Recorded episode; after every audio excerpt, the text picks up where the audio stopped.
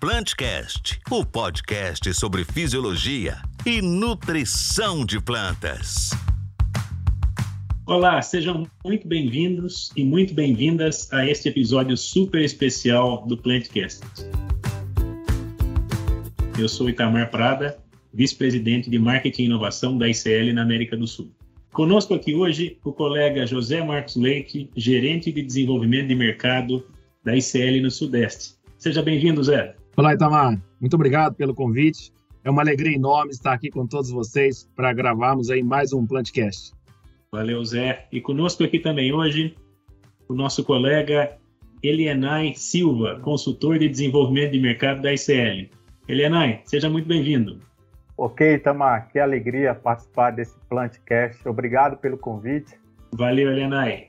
E hoje nós temos um convidado, um entrevistado que dispensa apresentação. O professor, ministro, produtor rural, empresário, Dr. Roberto Rodrigues.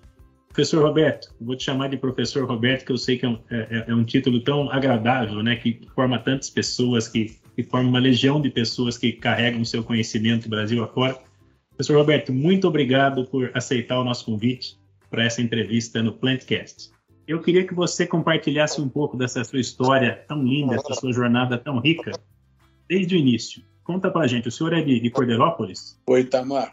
Em primeiro lugar, muito obrigado pelo convite para estar com você aqui, com o Enai, com o Zé Marcos e com a turma da ICL nesse podcast. Você é colega meu agrônomo, foram na mesma escola, foi para Piracicaba. Diferença só de algumas décadas de diferença, mas é um prazer conversar com você, viu, Tamar? Muito obrigado pelo convite. Prazer é meu. Eu nasci em Cordeirópolis, estado de São Paulo, onde o meu pai era chefe da estação experimental de citros que tinha lá. Hoje chama Silvio Moreira, a Silvio Moreira, foi o grande, grande líder da citricultura brasileira em termos de ciência e tecnologia. Meu pai era chefe da estação e eu nasci lá. Nasci lá e fiquei lá até os três anos de idade, porque o meu pai foi convidado para tomar conta de uma fazenda de laranja e café. Ficava em Guariba, São Paulo, São Martinho. E aí eu fui para lá com três anos de idade meu pai, minha mãe e uma irmãzinha menor, recém-nascida, e lá passei a infância toda. É, essa fazenda era de café e laranja, mas os laranjais estavam todos decadentes, com tristeza no sítio, né? Essa doença horrorosa que daquele período dizimou 90% dos laranjais para São Paulo. Era tudo com era tudo o cavalo do laranjal, é laranja azeda.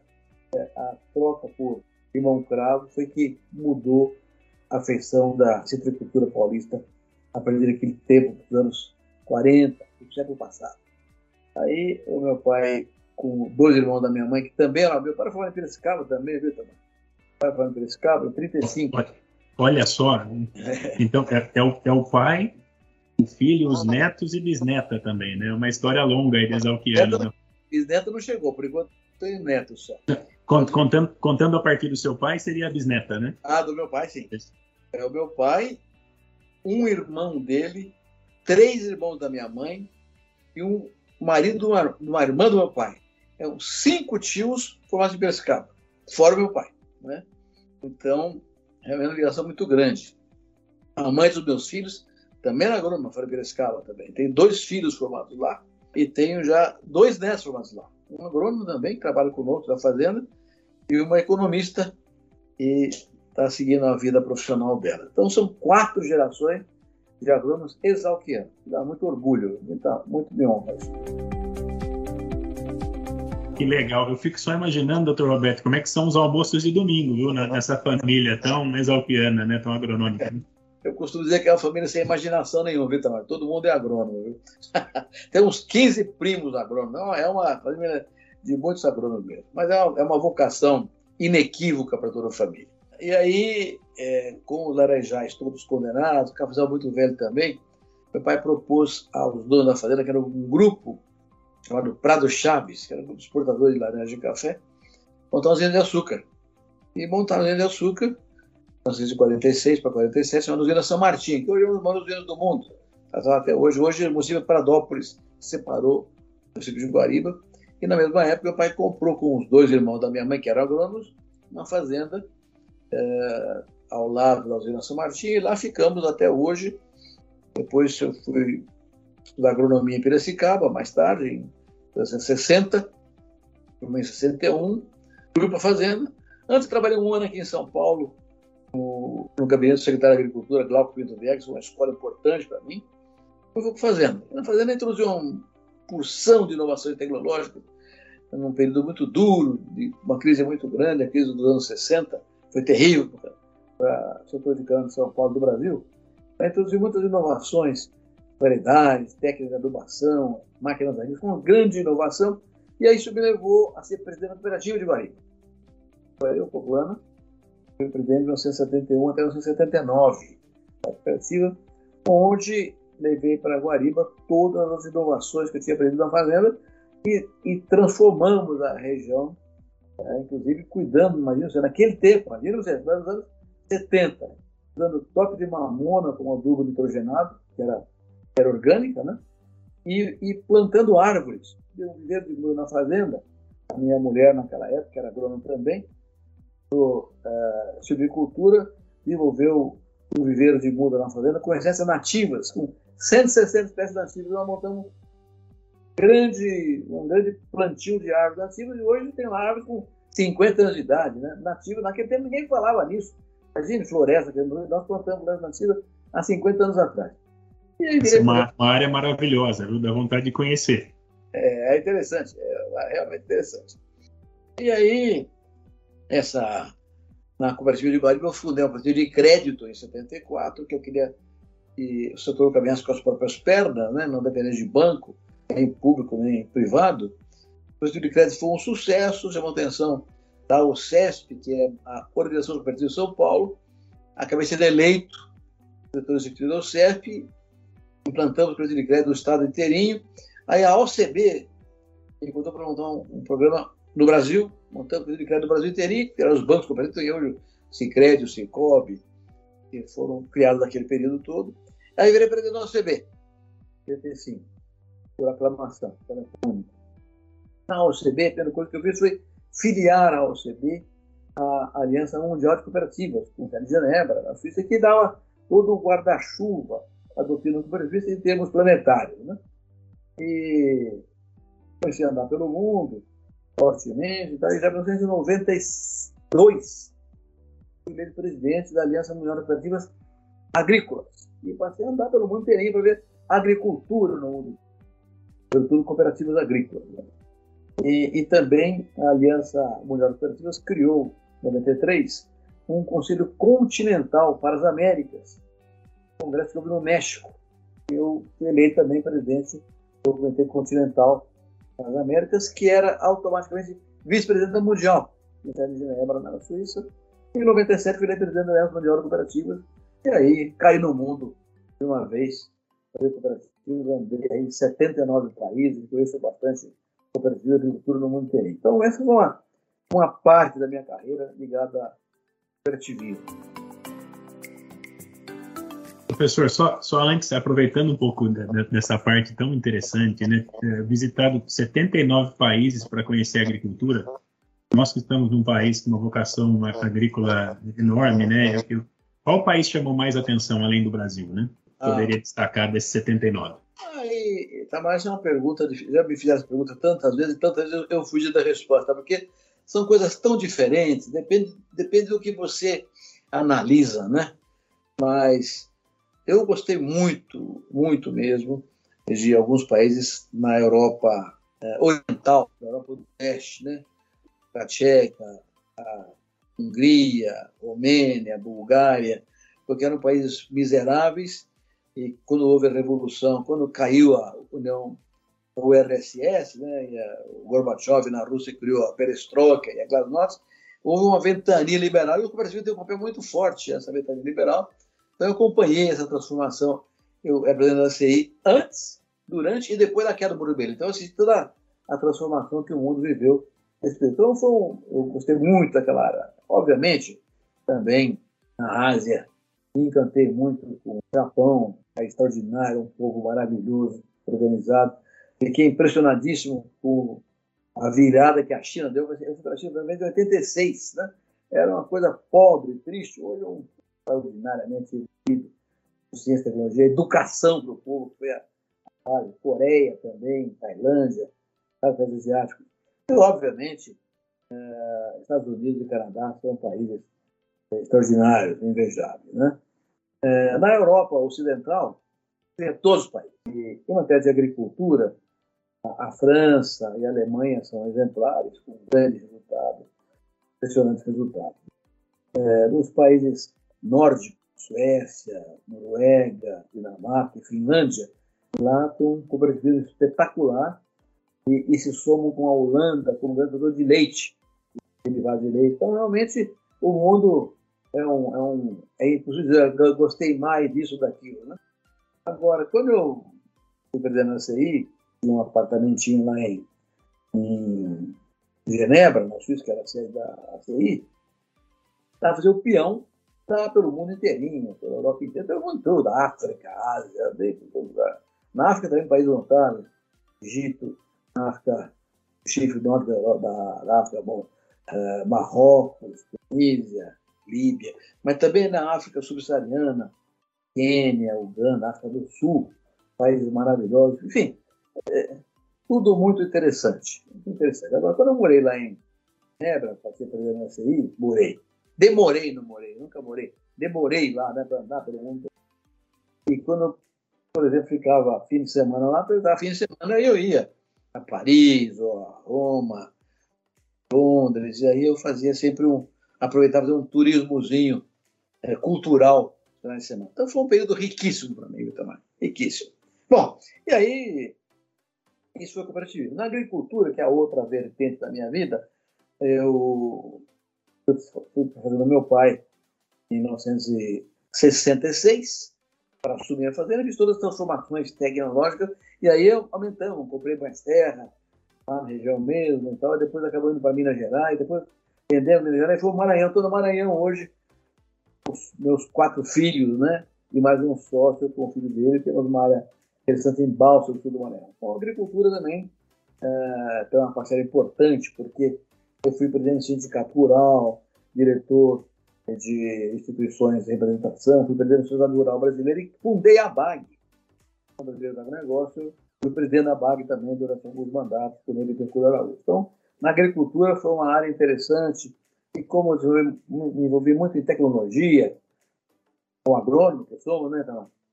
Então, ganhei muitos prêmios e, e eu tive uma, o privilégio de, de ter um papel relevante na instalação no Brasil que está indicando toda essa sacarose, né? bem como no Proálcool também. Então, é, foi a maior revolução tecnológica, a maior revolução do século XX, século XX, foi a sacarose, porque todo mundo com variedade, né? a doação, né? enfim, a técnica que mudou o foi uma, uma explosão da tecnologia que o Canadial é, viveu, depois veio o Proálcool, as coisas evoluíram também. Então, tive um, um papel interessante da, de, de, agricultura. É interessante, né, doutor Roberto, que esse seu papel e a evolução toda do setor sucroenergético. Né? O Brasil estava 40 anos à frente né, na agenda da sustentabilidade dos, dos combustíveis. Né? E outra, viu? Essa lembrança é importante. O, lá, o Ray Goldberg, lá em Harvard, em 1957, criou o Conselho de Cadeia Produtiva, né? Agribusiness, o agronegócio, né? Então, todo mundo fala que o agronegócio, como conceito, nasceu em Harvard em 57. Nada. O Barbosa Lima Sobrinho escreveu o Estatuto Lavoura Canaveira em 1946, já criando a agricultura da cana. Nós estamos realmente à frente de todo mundo, anos do mundo, e criando uma produtiva organizada com a canavieira. E o terceiro, a terceira vertente, uma vertente cooperativa, vertente agricultura, e a terceira, academia, né, Itamar? Eu fui logo, logo no começo dos anos 60, ele é professor de cooperativismo na Unesp, da Zé Cabal. Eu lecionei 34 anos, me aposentei na tal compulsória. Você com 70 anos tem que sair da universidade pública. Né? Eu saí, mas vim para a GV, aqui em São Paulo, onde criei o, Centro de Agronegócio e mais instituições aqui na Fiesta, coisa. E estou até hoje, né, coordenando todo o Centro de Agronegócio. E hoje participo de 25 conselhos diferentes ligados à agricultura, empresariais, acadêmicos. Então, tem uma vida bastante ativa. Escrevo cinco artigos, já publiquei nove livros, cinco artigos por mês, enfim. Eu sou um velhinho de 80, quase 80, quase 80 anos daqui a pouco, mas um velho que trabalha bastante. Graças a Deus, tem saúde para ele. Inspiração, viu? E, e, nós vamos até o 106 com a energia do Dr. Fernando Penteado também, né? Então a gente. Deus quiser, esse é o meu exemplo, é o meu modelo. Fantástica a sua história, professor Roberto Rodrigues. É evidente aí, né, que você contribui, contribuiu muito para a agricultura, não só brasileira, mas a agricultura mundial. E eu lembro também, professor Roberto, que o senhor teve uma passagem muito marcante como ministro da Agricultura né, em 2003. Gostaria que o senhor falasse um pouco mais sobre essa passagem e qual foi o seu maior desafio lá como ministro da Agricultura. Oh, Zé Marcos, é uma pergunta também difícil de responder, porque eu fiquei três anos e meio, né? E fui ministro do presidente Lula no primeiro mandato dele. Foi um bom mandato, um ministério muito forte e tal.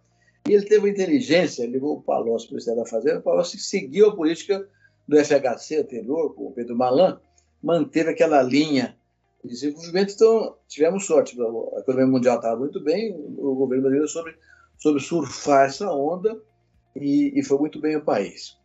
Eu, eu, naturalmente, como era um fazendeiro da região de Jabuticabal, Verão Preto, não era, enfim, enfim, não era muito bem visto pelo partido do governo, né?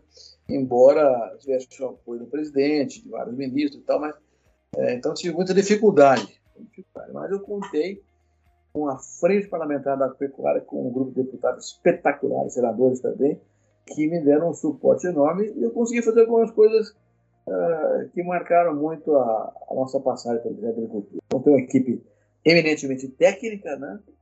Sem, eu nunca participei de partido político, nunca de partido político nenhum, a vida inteira. Já tinha sido secretário de São Paulo anteriormente, mas nunca é um partido político. Aliás, como sabe, do São Paulo, criei a AgriShow, que é uma marca que eu deixei também de leve aí na nossa vida profissional. Bom, mas eu diria que, difícil dizer o que foi mais importante, mas eu diria que, primeira coisa que eu fiz, eu criei o seguro rural. Em 2003, no primeiro ano, eu criei o seguro rural, que achava a coisa mais importante para a brasileira era um seguro, esse nome, né? É, criei, porque contei com a bancada ruralista. Me fez aí um favor de votar essa lei rapidamente. A lei foi criada ainda em 2003. Hoje, ela não, não, evoluiu muito porque o governo nunca cumpriu a parte dele, entendeu, Sérgio? Agora a Tereza Cristina, nossa ministra da Agricultura, que é uma mulher extraordinária, está melhorando essas condições de apoio ao, ao seguro rural, porque ela entende, ela é agrônoma, ela entende o assunto. Mas para mim é uma das coisas principais. Outra coisa foi a lei de biossegurança. Né? Quando nós assumimos o governo em 2003, tinha 12% de, de área de soja transgênica no Rio Grande do Sul. Era proibido por lei, não podia ter. Então, da ministra Vermelha na época, queria patrolar tudo aquilo, eliminar e tal, e eu consegui com o presidente da República, fizemos uma medida provisória para liberar aquela soja para ser comercializada, e, e, foi criado um grupo de trabalho de ministros para fazer a lei. É a lei mais inteligente do mundo, uma lei que o mundo todo copia espetacular que viabilizou a transgenia no Brasil, mas viabilizou a célula-tronco e outras questões fundamentais da tecnologia brasileira. Então, esses dois pontos, a lei de biossegurança e o seguro rural, foram relevantes. Também foi muito importante eu criei esses títulos do agronegócio que hoje são uma, um poder enorme, né? o CRA, o LCA, hoje representa mais de 60% da verba da agricultura dos planos de safra. Então, foi muito importante também, graças à lei, essa frente da agricultura que ajudou muito aí. Além disso, eu fiz uma reforma. A agricultura tinha tido uma reforma só em 70, a outra foi, reforma em 73, quando o Polinélio foi ministro, imagina. Quase 40 anos depois, o Ministério era, uma, era uma, um Fusca e o agro era um Galaxy, né? Tinha que mexer naquele negócio da reforma e criei nessa reforma área internacional, que é hoje um sucesso, né?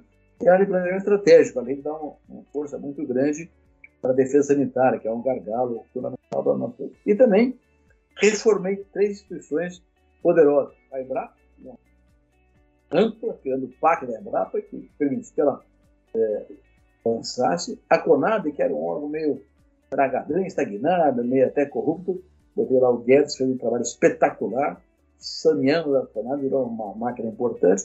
E o INEMET, que era uma meteorologia, que hoje é o roteiro, importantíssimo na área de meteorologia no Brasil. Fez também a legislação dos orgânicos, enfim, uma, uma, uma período muito rico. Mas assim mesmo, eu fiz metade que eu queria fazer. Mas criei a base da agricultura moderna que o Brasil tem hoje aí com tecnologia, o Embrapa foi reestruturada, Conab também, né, também. E o próprio Ministério da Agricultura foi reestruturado com ênfase para a área internacional, defesa sanitária e estratégia. Planejamento estratégico que é hoje a, a, a direção da agricultura. Foi um período realmente de muita realização, mas muita dificuldade, viu? Muita dificuldade, muita luta política, assim, problema de reforma agrária, foi sempre complicado ambiental também, mas assim mesmo, naquele período foi o período que mais reduziu o desmatamento na história do Brasil. O desmatamento foi, caiu mais de 70% naquele período no Brasil. Então, realmente, foi um trabalho muito grande também a favor da Amazônia.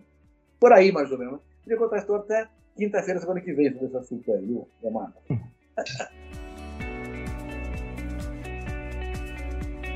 Professor, qual mensagem o senhor deixa para os nossos amigos produtores que estão ouvindo nosso Plantcast? Em meio a esse cenário de oscilações das commodities, qual mensagem ou perspectivas positivas que ele terá para 2022? Ana, essa é uma conversa que precisava ficar também uns dois dias conversando com você, mas eu vou tentar uh, resumir o ponto de vista a esse respeito. Primeiro, dizer o seguinte: tem, uma, tem um estudo feito pela OCDE e pela FAO, mais recentemente pelo USDA americano também, dizendo o seguinte: para que o mundo se desenvolva de maneira harmoniosa, é preciso que em 10 anos a oferta de comida no mundo cresça 20%. Por quê? Porque a população vai crescer, a renda per capita também está crescendo, tem que alimentar esse povo todo. Então tem que aumentar a produção exportável de comida em 20% em 10 anos. Parece fácil, 2% por ano, mas não é. Os Estados Unidos cresce no máximo 9%. Canadá, 10%. A União Europeia, 12%. Oceania, Austrália, Nova Zelândia, 8%, 9%. O leste europeu, China e a Ásia também, China, Índia, Rússia, pode crescer no máximo 14%. Ninguém cresce 20%. Então, todos esses estudos feitos por entidades e fora do Brasil, nós somos novos estudos, entidades sérias, diz o seguinte: para que o mundo cresça 20%, nós temos que crescer 40%. Então tem um desafio de fora para dentro, para nós, na nossa costa, para crescer em 10 anos. 40% na oferta de alimentos, nas exportações, para que o mundo cresça a metade e não falte comida para ninguém. Então, realmente é um desafio gigantesco e por que esse desafio foi colocado para nós? Por três razões. Primeiro, nós temos uma tecnologia tropical, tecnologia espetacular, que nasceu aqui em São Paulo, um agronômico, na Exalc, biológico, todos os famosos estados do país, e que a Embrapa tomou conta nos anos 80 com enorme competência, tropicalizando as rotas tecnológicas do Brasil. A Embrapa hoje é o florão, mas é sustentável e é espetacularmente desenvolvida e o mundo inteiro admira onde eu andei pelo mundo, todo mundo admira essa sustentabilidade da nossa agricultura. Então, esse é o primeiro tema. Segundo é terra disponível. O estudo feito em Prata, que mostra toda a de agricultura, apenas 8% é nacional. Tudo que é plantado aqui, fora pasto, de alface e eucalipto, tudo se planta. Café, laranja, soja, milho, tudo, 8 a 9% é nacional. Tem mais 21% de pasto e também está evoluindo muito. Antigamente se produzia muito menos carne por hectare, hoje é muito mais carne por hectare. Então, essa tecnologia nossa permite não precisar cortar mais floresta, está transformando pasto em agricultura. Eu mesmo lancei, como agricultura, lancei, viu, Itamar? Lembrando um tema aí, Zé Marco. Eu que criei a integração da lavoura pecuária floresta, que é um tema quebrado. Eu que lancei como ministro e hoje já tem mais de 7 milhões de hectares no Brasil um sistema de produção fabuloso, ah, né? com a tá. cara do Brasil. Né? Isso, integrei a cara do Brasil. Isso tudo. Então, também temos terra para crescer bastante. E o terceiro tema é gente. Nós temos gente boa, jovem, competente em todos os anos da cadeia produtiva. Então, estamos evoluindo muito no Brasil. Esses três fatores: tecnologia, sustentável, terra e gente. Então, o Brasil é uma condição que nenhum outro país tem. E tem uma quarta condição, que é o mercado crescente, né? com, sobretudo emergentes, com populações enormes pela mercado, não, o mercado está crescendo. Então, juntou a fome com a vontade de comer. Nossa competência de produzir com esses três fatores e o mercado crescendo na fora, o Brasil explodiu. Né? Você tem uma ideia, no ano 2000, pouco antes de se formar, o Brasil exportou 20 bilhões de dólares no negócio. No ano passado, 120 bilhões de dólares. Ou seja, em 20 anos, então por 6.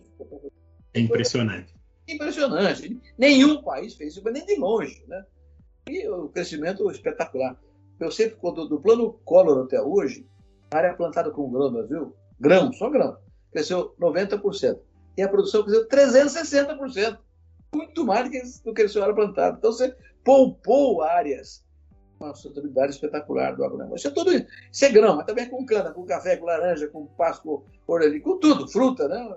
Espetacular. O Brasil é hoje o maior produtor mundial, o maior exportador mundial de café, suco de laranja, açúcar, complexo soja, carne bovina, carne de frango, já é o terceiro em algodão, já é o primeiro também em, em fumo, não é relevante, quarto em milho, foi o segundo, no ano passado foi para quarto, porque a seca foi muito grande. Então, estamos um, crescendo em flores, crescendo em tudo. Né? E realmente, é, em suinocultura também, então é um espaço muito de crescer. Então, a tua pergunta, eu diria o seguinte: se o mundo espera que a gente cresça 40% na exposição de comida, para que o mundo cresça metade, 20%, tem que botar mãos à obra. E mãos à obra? é uma estratégia. Estratégia articulada entre o setor público e privado que permite esse crescimento. Que estratégia é essa? Logística, estrutura logística. Agricultura brasileira, até os anos 70, até os anos 70, mas isso é coisa importante, até os anos 70 nós importávamos 30% do nós comíamos. 30%. Aí surgiu um, um grupo de líderes liderado pelo Harrison Fornelli, meu irmão, querido irmão, companheiro de trajetória há mais de 50 anos, e abriram o leque tudo cerrado, era, era costeiro tudo cerrado. Né? Para lá foi o gaúcho, paranaense, catarina, paulista, mineiro, nordestino, e, e o centro-oeste cresceu num vigorismo espetacular. Trouxe gente, tecnologia, ciência e dinheiro. Mas não trouxe estrada, ferrovia, armazém, porto. Então, fomos para lá que cresceu espetacular, mas, não, mas tem que fazer estrutura para que essas coisas sejam também competitivas. Então, o primeiro ponto é isso aí, estrutura. Agora, estrutura o governo tem dinheiro mais, então tem que ter parceria público-privada. Parceria público-privada só com as reformas, que é a segurança jurídica, então tem reforma tributária, do Estado, então depende muito do Congresso Nacional. Mas a primeira coisa é logística. A segunda coisa é de renda. Né? Eu falei, eu criei o seguro rural em 2003, já faz 19 anos. Não tem nem 10% da agricultura brasileira, da brasileira segurada hoje, porque faltou recurso do governo, que é por lei, né? Então, um preço de renda que o seguro rural seja a base central do processo. Terceiro ponto, comércio internacional. Não temos nenhum acordo bilateral importante. O Brasil, hoje no mundo, 40% do comércio agrícola acontecem em acordos bilaterais ou multilaterais. Então, não é um acordo importante. Aliás, esse acordo União Europeia e Mercosul está patinando já há três anos, está disputando a imagem brasileira. Então, nós temos que cuidar muito de acordos para que aumentar o mercado, para aumentar a produção. Né? Aumentar a produção vai vender para quem? Tem mercado. Então, assim, trabalhar é mercado. Quarto ponto, tecnologia. temos que cuidar da tecnologia para valer. Tecnologia é um processo dinâmico. Nós temos que sustentável, mas tem que, não pode parar de investir, tem que investir todo dia. Se você tiver redução de orçamento, como está tendo, infelizmente, brasileira, você perde espaço para o futuro. E eu vou dizer uma frase para você aqui, não esquece, vou te falar agora, Renato. Não esquece isso aí. Não há futuro para uma nação se não investe em tecnologia e ciência e inovação. Um país só cresce, só se progride, só vai ser igualitário tiver ciência e tecnologia. Então, não, não podemos parar o investimento do negócio. Esses quatro pontos são principais. Renda, política comercial, estrutura logística e tecnologia. Mas tem uma opção de outros temas. E o principal é a sustentabilidade. Né? Hoje, a sustentabilidade é um fator de competitividade. Né? Isso implica na questão da defesa sanitária com muita atenção, muito cuidado, mas tem que acabar com coisas ilegais. Tem que acabar com o desmatamento ilegal. Não é admissível isso aí. Tem que acabar com incêndio criminoso, com invasão de terra, Perfeito. com, com mineração clandestina, terra de mas tem que acabar o que é ilegal. Aliás, a OCDE fez um convite ao Brasil para participar da OCDE. O que é a OCDE? A OCDE é a Organização de Cooperação para o Desenvolvimento Econômico. É uma instituição que é a elite do mundo. São 38 países mais desenvolvidos do mundo que compõem essa instituição, que estuda e cria regras para o avanço democrático e econômico no mundo inteiro. O Brasil foi convidado para discutir a sua, a sua filiação à OCDE. Só que para ficar só da OCDE, tem que cumprir 253 artigos. É uma verdadeira. É um, é um, é um vestibular gigantesco para levar quatro ou cinco anos para responder. Mas o simples fato de terem convidado o Brasil para discutir a filiação significa que a OCDE, país mais rico do mundo, acreditam que nós temos condição de cumprir esse compromisso e chegar lá. É, então eu acho que isso é muito importante trabalhar com isso aí. E aí tem que acabar com o desmatamento ilegal. Todas as questões ilegais tem que acabar. Corrupção tem que acabar. Tem que, democracia tem que funcionar. A justiça tem que ser verdadeira, tem que ter justiça para valer. As desigualdades têm que acabar. Isso são vários temas na governança que têm que ser uh, aceitos pelo país para que a gente possa chegar ao CDE. E é muito importante porque muda a reputação do Brasil e muda a imagem do Brasil. Então, isso é uma coisa fundamental que temos que fazer para mudar a imagem. Isso tudo acontecendo, o Brasil vai ser o campeão mundial da segurança alimentar.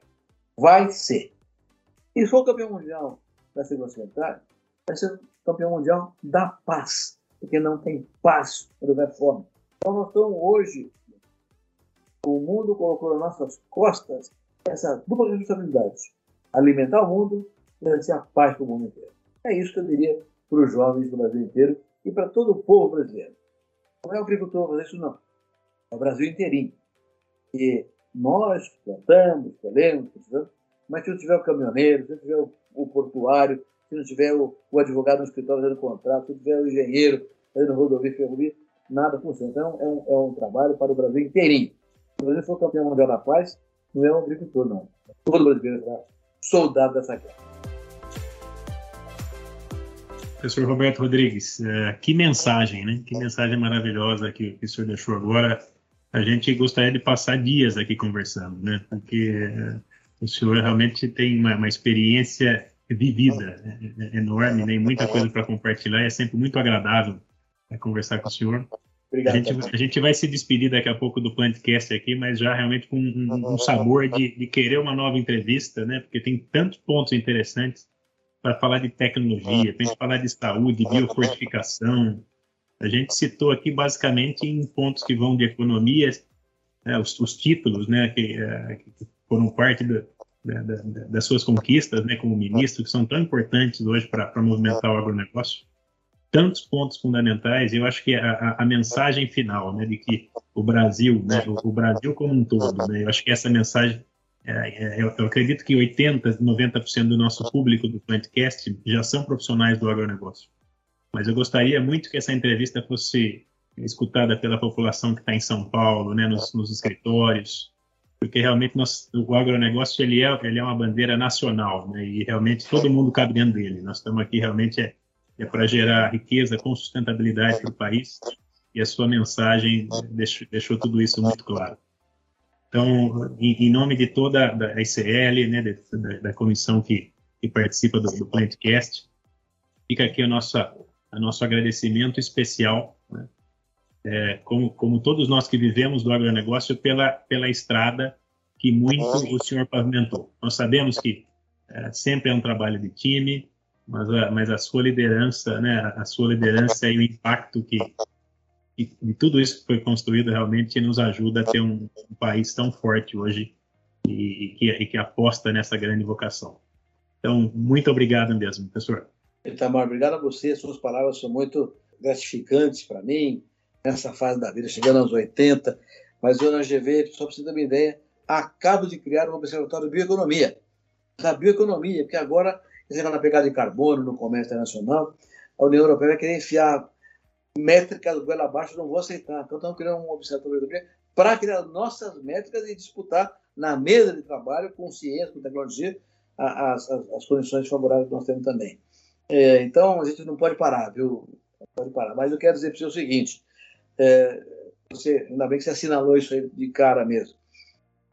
Não fiz nada sozinho. Eu só fiz com gente boa, dedicada, brasileiros que acreditam no Brasil, acreditam no agro e fomos para frente. Eu queria deixar uma última mensagem, se vocês me permitem, é, nessa linha de que você fez comentário agora.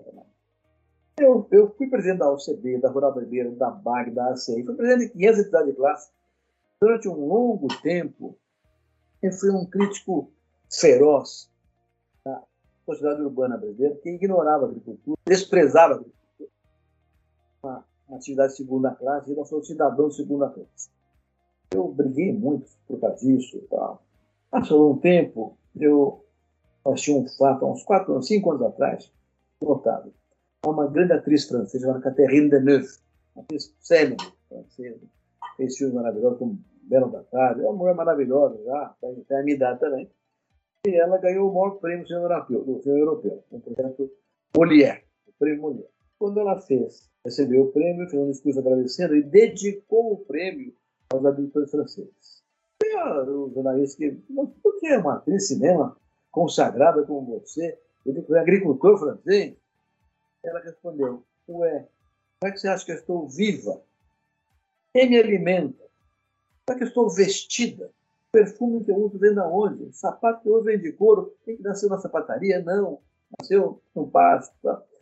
Eu peguei aquela, aquela frase, fiquei tão encantado, já tinha uma admiração enorme por ela, fiquei muito mais admirado ainda do povo francês. Ficou muito claro para mim isso que você acabou de dizer aí, Tamar. Eu sou agricultor, eu sou agricultor. Nasci na roça, Vou morrer na roça, espero daqui a 20 anos ainda. Tem, tem mais 20 anos de farol aceso, se Deus quiser. Enquanto tiver a luz acesa, eu vou estar. Tá Com certeza, terá. Mas. Então, quando eu planto uma semente de soja, aquela semente de soja, primeiro, aquilo é um mundo de ciência e tecnologia que tem naquilo. É muito mais que um chip de computador. O negócio tem fortunas gastas em, em, em genética, melhoramento, em defesa sanitária para criar aquela semente de soja. Quem é que fez isso aí? É um pesquisador científico, um agrônomo, um veterinário, um zootecnista, um, um biólogo, um médico. Quem formou esse, esse pessoal? Uma universidade urbana. Então, eu não faria nada sem a cidade. A universidade está. Eu devo a. Além disso, como é que eu planto aquilo? Com máquinas, com tratores fabricados onde? Em fábricas da cidade. Eu uso defensivos, fertilizantes fabricados Na cidade. Eu uso uh, caminhões para transportar sementes, fabricados na cidade. Então, eu, quem dá financiamento é um banco, é urbano, seguradora é urbano, tudo é urbano. Eu não faço nada. Nem tem aquela semente na nossa cidade. Ele prepara tudo, as máquinas, tudo vai poder plantar. Aí eu planto. Graças à cidade, planto. Cultivo, molho. Onde vai a minha produção? Vai uma fábrica de comida, uma de alimentos que é urbana. Embalagem, embalagens, fábricas urbanas. Vai para o supermercado, que é urbano. Ou vai exportar para um porto, que é urbano. Qualquer é urbano. Quem escreve os contratos? Advogados bancos. Na verdade, eu não faço, eu, agricultor, não faço nada que a cidade antes e depois. O que eu faço é plantar e colher e tratar. Então, eu sou, eu sou um regendo um sanduíche, que é o urbano rural. O urbano rural são duas partes do mesmo corpo, o corpo do Brasil. Então, isso aqui é fundamental que a gente compreenda. Eu não faço nada sem a cidade. A cidade morre de fome sem agricultura. As coisas são interligadas e interdependentes. Então, esse conceito, eu acho que é importante, viu, Itamar, que a gente leve adiante, leve para frente, como todo o brasileiro, como a Europa já faz, Estados Unidos já faz, Japão já faz, compreender somos todos membros do mesmo corpo, corpo do país, que o negócio é um pedaço dele, o país será o campeão mundial sem dúvida nenhuma. Está escrito nas estrelas. Muito obrigado, gente, pela atenção. Muito obrigado, professor. E, e, assim nós encerramos com chave de ouro né, o nosso, nosso Plantcast. Que mensagem maravilhosa. Zé Marcos, Elianai, muito obrigado pela parceria para essa grande entrevista. E aos nossos ouvintes, às nossas ouvintes, nos encontramos em mais um episódio do Plantcast. Até breve. O Plantcast é uma produção da ICL Impacto para um Futuro Sustentável.